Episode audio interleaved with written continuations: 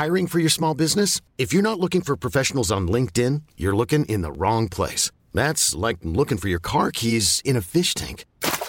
LinkedIn helps you hire professionals you can't find anywhere else, even those who aren't actively searching for a new job but might be open to the perfect role. In a given month, over 70% of LinkedIn users don't even visit other leading job sites. So start looking in the right place. With LinkedIn, you can hire professionals like a professional. Post your free job on linkedin.com slash achieve today. Gran Invento y Amo el Mundial presenta. Un episodio distinto por cada mundial de la historia, presentado por Cris Becerra de Gran Invento e Ignacio González, escritor del libro Amo el Mundial.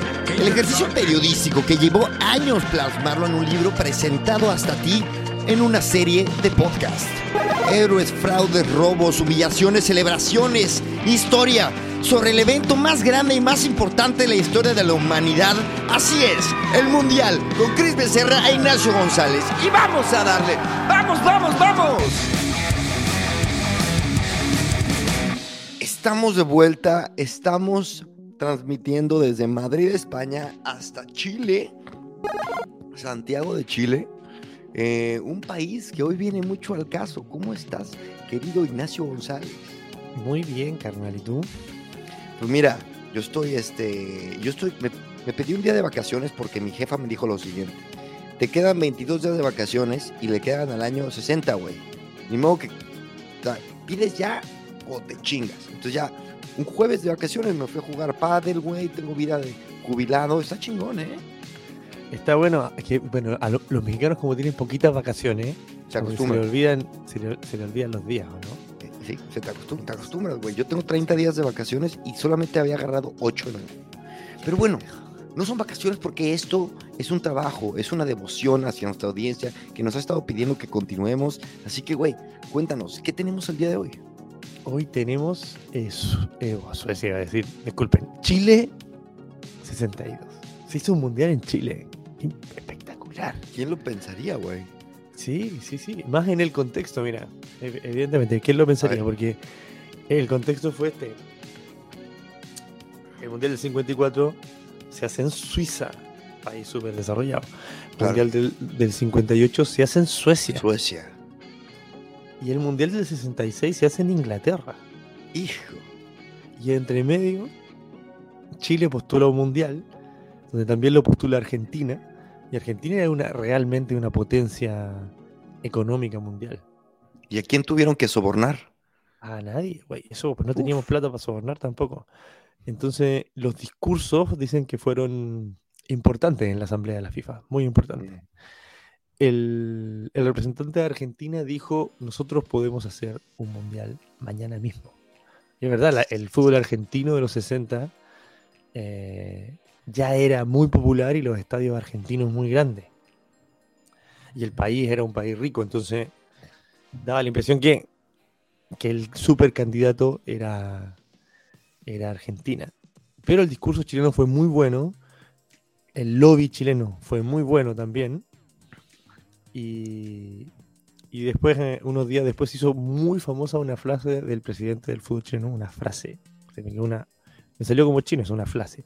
Una frase del presidente del fútbol chileno, Carlos Ditborg, que dice, como los argentinos habían dicho, mañana mismo podemos hacer un mundial, lo tenemos todo. Ditborg dijo, porque no tenemos nada, lo queremos hacer todo. Ah, qué perro, güey.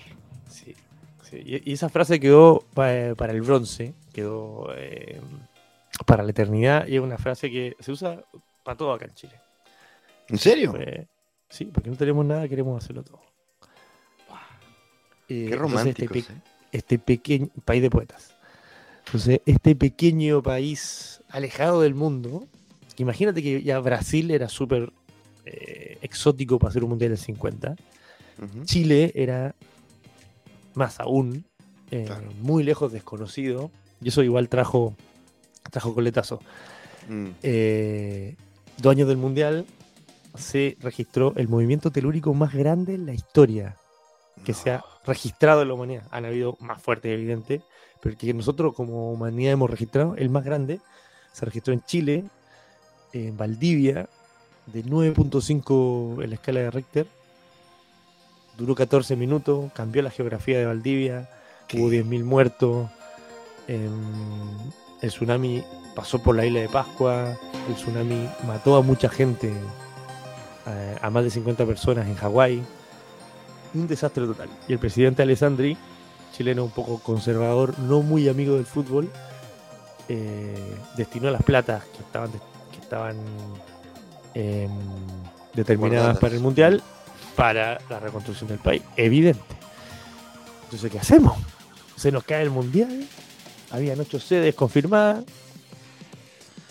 Eh, Carlos Didborg junto a, Alvear y a Pinto Durán, eh, que eran los, los principales dirigentes de Chile, no desistieron en este sueño de no tenemos nada y queremos hacer todo y se mantuvieron firmes eh, con la idea de hacer el mundial. Chile no se bajó y organizó un mundial sobrio, austero, pero digno. Pero cuando fue el terremoto, ¿ya habían sido nombrados o aún no? Sí, claro. Ya habían sido nombrados, ok. Sí, sí, sí. Y se siguió con el proyecto, se bajaron varias sedes, quedó Villa del Mar, que tenía un poco de respaldo económico mayor a las otras sedes porque eh, contaba con el casino de Viña del Mar. Se jugó en Viña, del, Mar. En esa cancha jugó Pelé y Garrincha. Además, ellos tuvieron la, el privilegio de recibir a una de las mejores selecciones de la historia. Que Brasil llegaba con la misma delantera que, que había ido a Suecia. Que es, o sea, los cinco mediocampistas y delanteros que van ido a Suecia. Didi Babá, Pelé y Garrincha más Zagalo que iba a poner por la derecha. Eh, ahí, el, bueno, el, el, más retrasado era Didi, uno de los grandes jugadores de la historia de los mundiales y de la historia del fútbol brasileño. Eh, Pelé de interior izquierdo. Eh, Garrincha de extremo derecho. Zagalo, primer campeón del mundo como jugador y como técnico. Después del 70, por la izquierda. Y Baba, un super goleador que después vamos a contar su historia, que es un tapado de la historia de los mundiales, eclipsado por estas superestrellas pero que también es muy importante para los triunfos brasileños, eh, arriba. Entonces Brasil llegaba ahí, bueno, Santiago era la otra sede, el Estadio Nacional se mantuvo, Rancagua que contaba la, con la con, el auspicio de, de la Brander Cooper, una minera, y además eh, Arica, que está a 2050 kilómetros de Santiago. O sea, okay. es una de nuestras ciudades la que está más al norte la que está muy cerquita de Perú, en pleno desierto. Y la Junta de Adelanto de Arica, que es un, espacio ciudadano, eh, para que se pudiera jugar y para que la cancha llegara, hicieron racionamiento de agua durante tres días a la semana. La gente no tomaba agua para regar la cancha, para que llegara al, al mundial. No, bueno, igual no se bañaban, pero no, no vas a dejar de tomar agua, güey. Claro, claro no se bañaban, eh, cocinaban, no sé, tomaban un poquito menos de agua. Por, porque la cancha, la, cancha llegó. Y la cancha llegó y se jugó en el desierto más árido del mundo en los 60 No jodas. Un campeonato mundial. Sí, sí. ¿Qué, pinche pintorescas son las historias de los mundiales. ¿Por qué, por qué tiene que haber aún.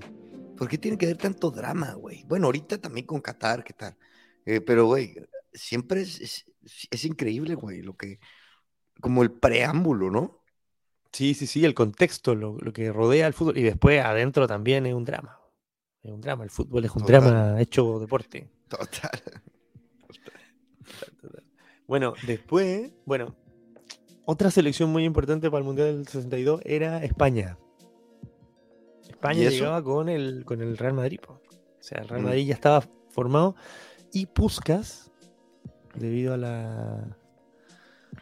Bueno, a todos los problemas políticos que tuvo Hungría, se fue a, a, jugar al Real Madrid y se nacionalizó. Eh, Di Stefano, debido a una huelga de futbolistas que hubo en Argentina, terminó jugando en Colombia en Millonarios, de Millonarios pasó al Real Madrid. Y es el jugador más grande en la historia del Real Madrid junto con Cristiano y muy, muy mala suerte tuvo España. Perdió todos sus partidos. O sea, no clasificó a segunda ronda. y Di Stefano no pudo jugar. O sea, Di Stefano estuvo en una nómina del Mundial, viajó a Chile, pero no pudo jugar por una lesión. Di Stefano no tiene partidos de Copa del Mundo. Es uno, él junto a George Best y a un par más, grandes jugadores que no, pudieron estar en un Mundial, pero él es el más grande, seguramente, de, no poder jugar un Mundial. Hombre, claro. Sí, sí, sí. Em, bueno, sistema de campeonato. Aparecen sistema de campeonato. Sistema de campeonato. Te voy a contar el sistema. Cuidado con, la distancia que lo. Sí, disculpa que. No te acerques tanto. No te preocupes. El, micrófono toma tiempo, hermano. Pero bueno, aquí te vamos a leccionar. Y luego. Entonces, eh, parte, eh, bueno, el mundial se juega con 10 equipos europeos y 6 americanos. Había medio cupo para África y medio cupo para Corea, para mm, Asia y Marruecos por África y, y Corea del Sur por Asia pierden, bueno, no, clasifican al perder con España, Marruecos y Yugoslavia, Corea del Sur. Entonces, al final se monta este, este mundial. O sea, en vez de ponerlos contra ellos, los mandan contra uno de Europa, respectivamente. Claro, en vez de mandarlo directo. O sea, mándalo directo, que haya uno africano y un. o, repechaje entre ellos, güey. Sí, pero ahí lo sí, ahí, bueno, puede haber mil criterios para ver, pero uno por continente, por lo menos. Bueno, la FIFA no era tan, tan incluyente. llana a ese, a ese tipo de cosas. Y se juega un grupo de. clasifican los dos mejores de cada grupo y por primera vez se ocupa el criterio de diferencia de gol para clasificación. O sea, aparece el criterio. Antes era partido de definición. Ahora ya, bueno, si empatan en punto, la diferencia de gol claro. es el, el segundo criterio para ver quién clasifica a segunda ronda. Debutó Colombia, Sí, sí, Colombia, sí, sí, Caribe, la selección Colombia, una de las pocas selecciones del mundo que uno le dice por el nombre. Nosotros decimos selección mexicana, selección chilena. Bueno, Argentina también se dice selección argentina porque el gentilicio. Correcto. Em, ¿Y por qué a Colombia se le dice así? Y a la selección Colombia, a pesar que dice selección colombiana, se le dice la selección Colombia por tradición, así se le empezó a decir y, y así quedó. Ellos obtienen su primer punto y único del mundial contra Rusia, la Rusia de Yachin. Ya hablamos de Yachin en el, Mundial pasado. Claro, el portero, ¿no? El mejor arquero de la historia. A Thibaut Courtois recibió el premio Lev Yachin hace dos días. Es correcto. Tres días. Bueno, y empataron 4 a 4. Volvieron a casa, eliminados con un punto. Pero ese partido fue épico para la historia del fútbol colombiano. Eh, y fueron recibidos como héroes, a pesar de haber terminado eliminado en primera ronda. 4 a 4, uno de los partidos más trepidantes en la historia de los mundiales. Tiene que haber estado buenazo. Buenazo. Con Yachin, o sea, era toda esta. La, la épica de, haberle metido cuatro goles al mejor arquero del mundo. Por supuesto. Yachin ya estaba instalado como el mejor arquero del mundo. De hecho, bueno, no, me quiero saltar. Eh, en, la primera ronda hay, una, hay un partido que es muy, muy, muy, muy comentado acá en Chile y en el mundo también. En el mundo también, porque se enfrentan Chile con Italia y ya denominada la batalla de Santiago. Ya vimos la batalla de Burdeos. Eh, vendrá otra batalla más en el Mundial de Alemania 2006 entre Portugal y, y Holanda. Y esta llamada la batalla de Santiago se calentó mucho el ambiente. Yo aquí tengo el. Eh, tengo, eh, ya tengo el amo el mundial en. ¿En papel? En papel en Chile. Eso. Eh, aquí tengo la. Se calentó mucho el ambiente porque en la crónica previa al partido, hecha por periodistas italianos, fue un poco dura con Chile. A lo mejor bastante descriptiva, a lo mejor no tenía mentiras, pero fue dura y tratando a Chile como un país, claro, del tercer mundo, que en este momento sí lo era, pero bueno, eh, aquí lo tengo. Eh, tocó mucho en el ánimo chileno, mucho, mucho, güey. A ver, a ver, échalo, échalo. Chile, bueno, este es un extracto, es un símbolo triste de uno de los países subdesarrollados del mundo y afligidos por todos los males posibles. Desnutrición, prostitución, analfabetismo, alcoholismo, miseria. Bajo estos aspectos, Chile es terrible. y Santiago es su más doliente expresión. Esto se filtró y los No medios mames. chilenos lo replicaron. ¿Quién, Entonces, escribi- eh, quién escribió esto? ¿Quién? A ver, repite. periodistas pe- eh, italianos que estaban cubriendo el mundial Ajá. y lo, y lo escribieron para para Italia. Entonces, esto, pare- esto apareció en la prensa chilena y el ambiente se encrispó. No, pues cabrón, obviamente, güey. Sí, se encrispó. Y el, el pueblo chileno se sintió totalmente ofendido. Los italianos salieron con clavelitos para el público del Estadio Nacional. Fueron recibidos por un estruendoso eh, silbido y al final les devolvieron los, clavelitos. Eh, a los 7 minutos fue el primer, hubo el primer pulsado. eh, hubo golpes de puño de, de Lionel Herrera, de Lionel Sánchez, que era el mejor jugador de Chile, eh, o uno de los mejores jugadores de Chile, el puntero izquierdo, al lateral Mario David del Milan, que era su marcador. Después ellos fueron eh, compañeros en una prueba que hizo Lionel Sánchez en el Milan. Cuando llega a Italia, no había tele. eh, la gente, no, lo- lo- lo- los hinchas y la gente en general, los periodistas que, que no había- habían viajado al mundial decían, pero imposible que este sea Lionel Sánchez. Las crónicas hablan de que los chilenos eran violentos y feroces y grandes Sí, y como- fuertes. Y, Li- y Lionel Como salvajes. Y Leonel mide un metro 73 y es un pan de Dios. Como yo. Sí, Tal cual. tú. Sí, eh, no sé, el 73 te lo creo, el pan de Dios más o menos. Y claro, y después fueron compañeros de habitación allá y se hicieron amigos y todo. Pero claro, en, en la batalla de Santiago, ¡pum! Le- Leonel le, le mete un, un- una huevo. piña, un combo al, al lateral y no es expulsado. Se desata la, la batalla campal. Bueno, hay una crónica también. Aquí tengo, tengo lo que dice el periodista de la BBC antes de, de que de mostrar las imágenes del partido. Dice, esto está en YouTube, es maravilloso el registro. David Coleman se llama el periodista británico. Eh, el juego que están por presenciar es la exhibición de fútbol más estúpida, espantosa, desagradable y vergonzosa, posiblemente en la historia de nuestro deporte. Así, bueno, exageró un poquito el señor Coleman, Coleman. pero, pero fue un partido violento que terminó ganando Chile por 2 a 0 Eso. y nos dio el pase a, la- a los cuartos de final. En estos cuartos de final, Chile, como no salió primero en su grupo, tuvo que viajar a Arica, 2.050 kilómetros al norte de Santiago, a enfrentar a la Unión Soviética de, de Yashin. Se jugó allá en el... Ah, otra cosa muy importante para la historia del Mundial. 32 días antes del Mundial, debido a una pancreatitis, se muere Carlos Dittborg, el que dijo, porque no tenemos nada, lo queremos todo.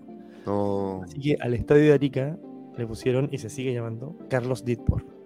Chile va al Carlos en un lleno total. Las imágenes son maravillosas. La gente, bueno, ahora no se podría, pero la gente colgada de, de, cualquier cosa para ver el partido. Un, lleno total.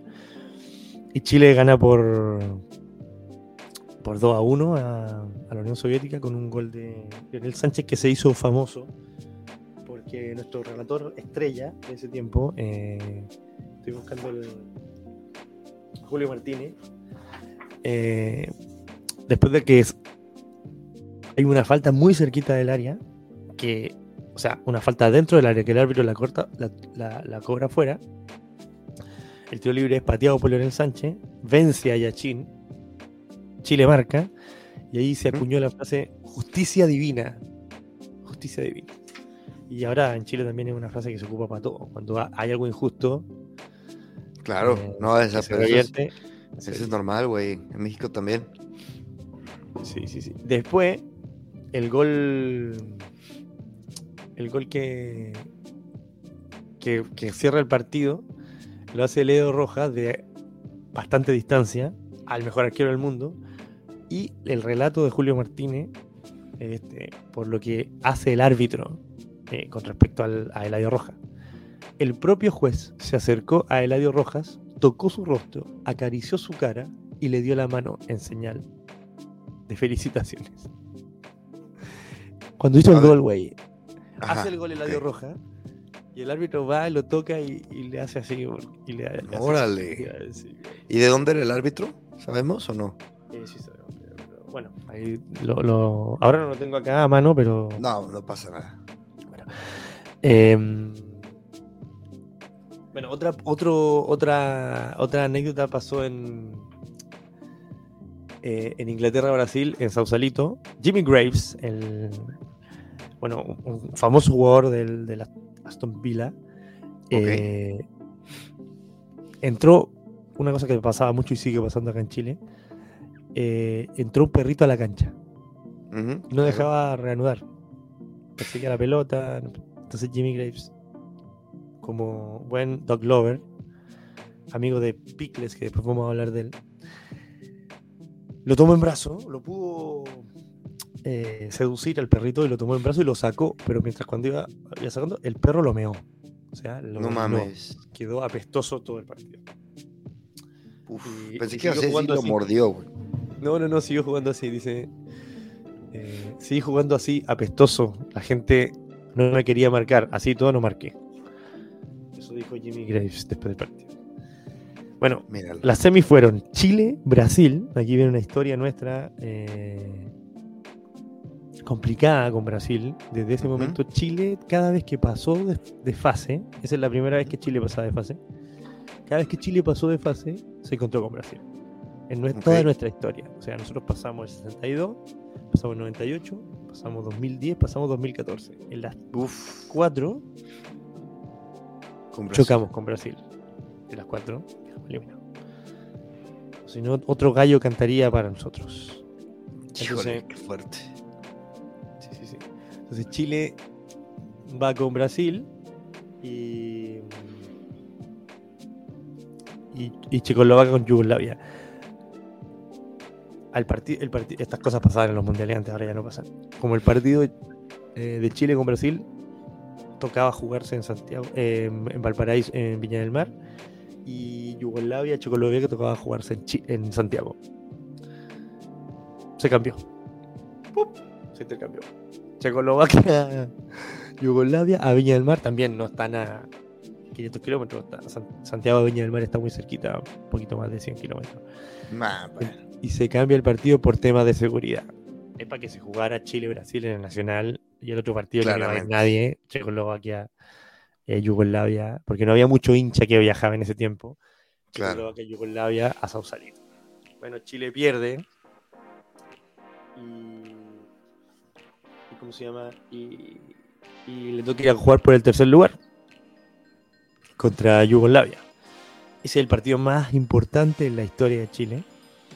Otra vez Eladio Roja, el mismo jugador que marcó el gol de, de- del pase a las semifinales, marca para Chile y Chile cierra un mundial eh, satisfactorio. O sea, estadio Claro. lleno, eh, subiéndose al podio, poniendo y- haciendo, güey. y haciendo esto que, que habían soñado Alvear, Ditbor y Pinto Durán, que Pinto Durán, otro, uno de los tres que, que- que organizó el Mundial, también murió eh, antes que Ditbor, pero en la preparación al Mundial. Entonces, No sí, Chile por lo menos logra dar este mensaje de existencia al mundo gracias al Mundial. O sea, la vez que Chile estuvo más expuesto al mundo debe haber sido esta, con los terremotos, los mineros. eh, Es verdad. Y, Y el 7-0 que le regalamos. Eso solo en México. Pero o, o cuando salió campeón de la Copa de América. Pero es una- a- a- este era fue el, el primer granito en la historia comunicacional del país. O sea, para, para darnos a conocer al mundo. Y acá es recordado como un super evento. La gente que lo vivió eh, lo recuerda con mucho cariño. El Mundial del 62 es recordado con cariño, a pesar que hay bibliografía que habla que no es un mundial que tuvo muy buena organización. Ni, lamentablemente se lesionó Pelé en el segundo partido. No. vamos a llegar a Brasil, pero claro, se lesionó Pelé en el segundo partido, no pudo jugar Di Stéfano. Eh, fue un mundial que un poco accidentado. Además que tuvimos poquita sede y todo, pero se organizó, se, sacó adelante de forma digna, austera. eh, y ahí está nuestro mundial entre Suecia, Suiza y, e Inglaterra. Y además saliendo tercero del mundo con un equipo que, que uno, ahora están, se han transmitido los partidos de los, de- del Mundial 62 y un equipo maravilloso, ofensivo, coral, eh, libre. El, el Chile 62 es un, es un gran equipo. Un gran equipo que, oh, bueno, a nosotros nos enorgullece mucho este mundial. No, no los enorgullece. Ah, sí los Nos- enorgullece. Nos enorgullece. No, a ti te veo, te veo así, hasta se te ponen los ojos llorosos, cabrón. Es que ¿Estás bien? hacer, un- hacer un mun- estoy muy bien, estoy muy bien. Hacer un mundial, hacer un mundial. Bueno, Chile pierde con este Brasil, que era uno de los mejores equipos de la historia. Este ya Brasil asentado con Pelé, con Garrincha. Bueno, Pelé se lesiona en el segundo partido. Entra a jugar Amarildo, que la termina rompiendo también. Pero el que toma la posta, o sea, de Pelé, y al que le hubiese correspondido tomarla, fue Garrincha. Garrincha, el extremo derecho, este ave maravilloso del mundo del fútbol. Eh, Garrincha. No vamos a contar la historia de Garrincha porque se lo merece. Es el mejor regateador en la historia de los mundiales. El mejor regateador, y eso lo convierte en el mejor regateador de la historia del fútbol. Este tipo se fue a probar recién a los 20 años a Botafogo. A los 20, o sea, llegó ahí a los 20. La vez que había, y bueno, cuando quedó, le da un baile a Dialma Santos, que era uno de los mejores defensores, que es uno de los mejores defensores de la historia, y le dice al técnico inmediatamente de Botafogo. A este me lo dejáis acá, pero que sea titular del top ahora mismo, porque yo no quiero volver a enfrentarlo. Da un baile total. Rincha se posicionó, eh, se transformó en el ídolo máximo de la historia de Botafogo, lo sigue siendo. Eh, Es que, es que- ¿Cuál es ese equipo que dices, güey? Botafogo es un equipo de Río de Janeiro. Ok. Sí, está, los cuatro grandes de Río de Janeiro son Botafogo, Vasco, eh, Flamengo y Fluminense. El clásico histórico es Vasco-Flamengo. Hay otro clásico que es Fla Bueno, todos son clásicos entre ellos. El clásico Fla Flu también es más popular. Nunca lo he escuchado en mi vida, güey. ¿Botafogo? Es un barrio también. está- los dos barrios Sí. están juntitos. eh, Flamengo y Botafogo. Parten Pues- como clubes de regata y después se transforman en clubes de fútbol. Y tiene ahí la bahía de Guanabara, que es una bahía plana. Tiene el pan de azúcar a un lado. El, el Cristo Redentor mirando la bahía. Niterói. Qué lindo río, viejo. Qué. Tú sí has viajado, eh, cabrón. Qué bonito río, güey. Sí, sí, es bonito río. Bueno, entonces Venga, Garrincha se, se posiciona ahí. La, eh, la forma de jugar loquísima era una persona que vivía la vida de forma muy especial. Que jugaba como vivía. Jugaba como vivía Garrincha. Entonces llega al 58, lo llevan. A Feola, el técnico no tenía muchas ganas de ponerlo porque Garrincha habían hecho unos exámenes psicológicos. Brasil el Brasil de Feola estaba muy preparado, o sea, tenía psicólogos, tenía dentistas, tenía eh, gente que iba a espiar los otros equipos, tenía logística de planificación eh, para la gestión del equipo en términos de hotelería, transporte. digamos. Entonces tenían un, un, un psicólogo y el psicólogo no recomendaba que pusieran a Garrincha porque Garrincha no, eh, no tenía como las habilidades básicas para entender el juego y todo ese tipo de cosas. Eh, entonces Sacker hace un. Aquí tengo el Tenía un, puntaje. tenía un IQ bajo, ¿qué pedo? Es algo así. Y en ese tiempo que como que todas las habilidades estaban eran muy formalistas, entonces al final no, no existía este concepto de Claro, tiene otra inteligencia, sino que el tipo es tonto. sí. Le hace una... eh, antes del Mundial el psicólogo realiza un test de destreza cognitiva. Garrincha solo sacó 38 puntos, fue el único del plantel que lo reprobó, de un total de 123 posibles. Seguramente puso cualquier cosa a Garrincha, no le interesaba nada. Eh, no lo quiere poner, de hecho, en, en una gira contra, contra equipos italianos antes de ir a Suecia. Hay una, un, famo- un relato famoso de que Garrincha eh, pasa a un defensor, pasa al otro, viene el arquero, lo pasa otra vez. Y cuando le va a pegar al arco, sin, al arco vacío, espera que llegue otro defensor, lo pasa y, lo- y- y vuelve y convierte. Eso a Feola Igual- no le gustó. Igual sí estaba medio lentejas el güey, ¿no? Seguro, seguro, seguro. Sí, seguro era. Eh, Bueno, y hablando de eso, que estaba medio lenteja, eh, el, el escritor, un escritor maravilloso brasileño que se llama Nelson Rodríguez reflexiona respecto a esto. Porque después ya entra Garrincha y la rompe. O sea, entra junto con Pelé. Y, y de, de hecho, ellos tienen 40 partidos por la selección juntos. Ujú. 40 juntos. 36 victorias, 4 empates. Brasil con Garrincha y Pelé nunca perdió. Eh, entonces entra Garrincha, bueno, entra Garrincha y está todo este debate que, un, que, un, que un poco lenteja. Y bueno, Nelson Rodríguez es un crack, un crack de la, de la descripción de cosas poeta. Entonces Nelson Rodríguez dice, Garrincha es considerado un retrasado, pero demostró en la Copa que nosotros somos los retrasados. Porque pensamos, racionalizamos. A su lado, comparado con la prodigiosa instantaneidad de sus reflejos, somos holgazanes, bovinos, hipopótamos. Toma. güey. Qué, qué buena, ¿eh? Qué buena. Me gustó la reflexión, güey. Sí, sí, sí. Hay un montón de anécdotas. En, en Fra- en Suecia 58, Garrincha llega, ¡pup! 100 dólares, ¡pup! compra una radio. Una radio era un elemento súper, súper valorado, era un iPhone, básicamente. Se compra una radio y, y va donde el, donde el utilero de Brasil y la prende para probarla. Y el utilero le hizo, "Mm", le hace, "Mm", y Garrincha, ¿qué? ¿En qué idioma está sonando? En sueco. "Mm". ¿Usted habla sueco? No. Esa es una radio sueca. Habla sueco. se lo termina, le termina comprando la radio en 40 dólares. Lo convence de que cuando llega a Brasil la radio to- to- todavía va a estar sonando en sueco porque es una radio sueca. ¿Entiendes? no? Lo- lo tilda. Sí, sí. Estaba medio lentejas el. el- Está medio lenteja, garrincha, sí.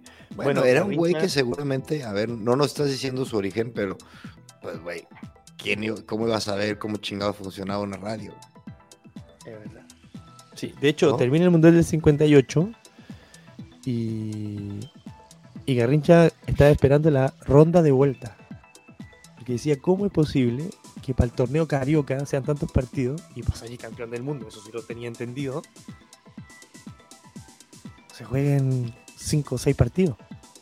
¿Cómo ya somos campeones del mundo? Dijo. Qué Bueno, bello, güey, pero bueno, sí, pues era un crack. Ahí no sé. Sí, era una. Era, y, y tenía esta cosa de infantil, de enganchar, de. em, aquí hay una, una cita de Pelé respecto a Garrincha. A veces me engañaba incluso a mí, dice Pelé. Garrincha ya había pasado a los defensores. Yo estaba esperando el centro y él volvía a enganchar para atrás y volver a pasarlos. Entonces yo le gritaba, Mané, desgraciado, Mané, Mané Garrincha. Nunca vi una habilidad tan grande como esa. Sin Garrincha, yo no hubiera sido tricampeón del mundo. Uf, Rey Pelé, palabra de Dios. uf, Eh, amén. eh, sí, sí, sí. Bueno, eh, en el Mundial del 62, que es donde Garrincha ya sale mejor jugador y además sale goleador del torneo, muy poquitos goles, pero hubo seis goleadores con cuatro goles, eh, define los partidos importantes, empieza a jugar, a, a ser determinante eh, en los dos partidos más importantes antes de la final. La final la jugó con, con fiebre y pasó una cosa muy, muy peculiar para que jugara la final. Eh, pero claro, le hace dos a Chile y le hace dos a Inglaterra en cuarto. Dos golazos, cuatro golazos que posicionan a Brasil en la final del mundo. Después le da fiebre, entonces ese partido lo, lo juega A medios. poquito pero en la semifinal lo expulsan. Lo expulsan, compadre. Pumba, roja. Fuera. Bueno, no habían tarjeta roja, pero lo expulsan y eso significa suspensión. Y algo raro pasa y el árbitro no informa. El árbitro no informó. O sea, se expulsó del partido y el árbitro no informó.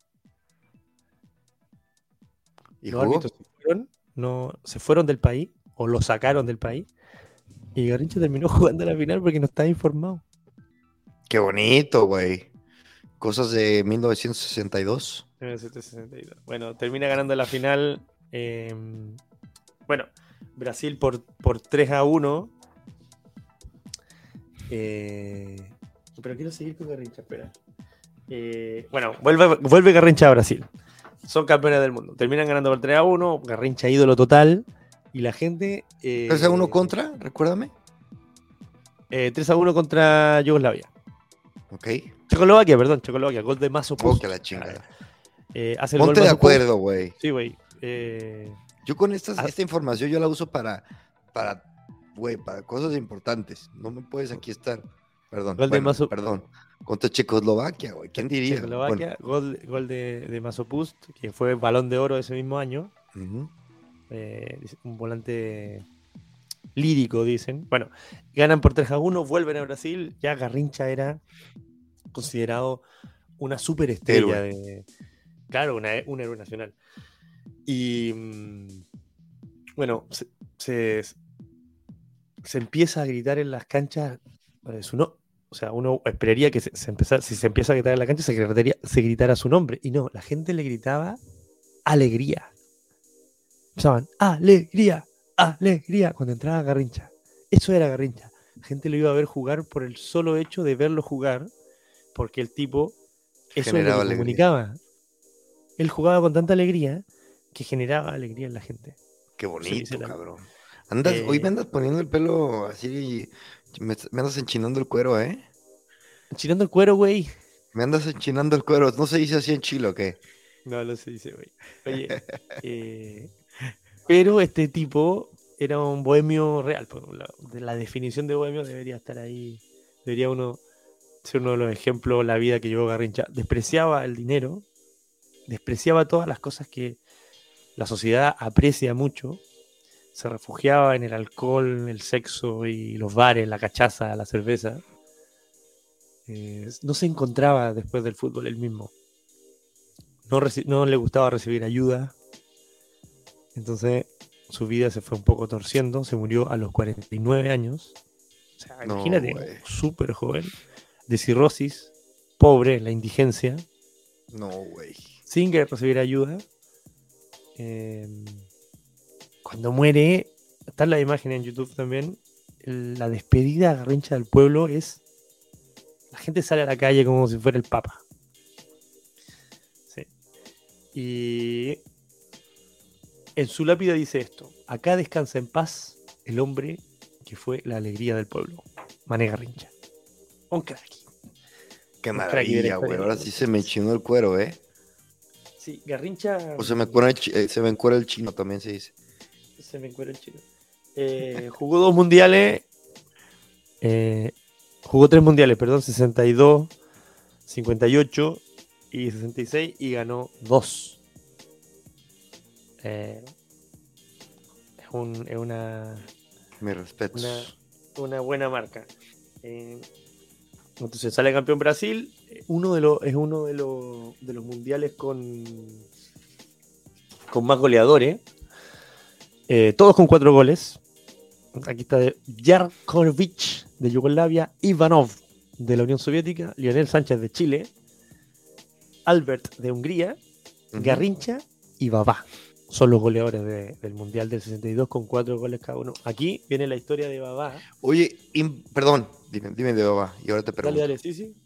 No, te iba a decir, inventos, innovaciones, ¿qué hubo innovador en este mundial, Para? Chile fue muy importante porque se instaló la televisión.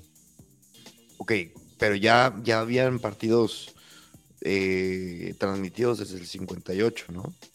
Sí, y en Argentina, en Brasil también, en Uruguay había televisión ya, pero para Chile fue fue un O sea, Chile sí estaba, sub- sí estaba menos desarrollado Chile que, que Argentina, Uruguay, etcétera. sí, totalmente, totalmente, totalmente. De hecho, y el presidente Alessandri no, no era muy amigo de la televisión, de que se impulsara la televisión, entonces fue algo medio ahí a, pero como bueno, como todos los mundiales de fútbol, eh, principalmente en comunicaciones, la radio mejoraba cada vez. Eh, Y en temas que reglas, me dijiste, perdón, por primera vez estaba la diferencia de goles. La diferencia pero de goles. ¿Hubo, sí. hubo algo, algo distinto? No, eh, dicen que, que fue el, bueno, Ken Aston, que el, el árbitro inglés que arbitró la batalla de Santiago, que después arbitra un partido que vamos a, a- contar en el Mundial del 66. Eh, él empieza a pensar en el tema de cómo hacer que las expulsiones y las amonestaciones eh, sean de sean como públicamente reconocibles. Más oficiales, digamos, más... Ahí eh, se empieza a fraguar en su cabeza eh, este concepto que para nosotros es tan normal y que recién aparece en los mundiales, en el mundial de 70. Mm. Y que lo idea que Aston, que fue el, árbitro que arbitró la batalla de Santiago entre Italia y, Chile. Tardó, tardó. Bueno, Babá.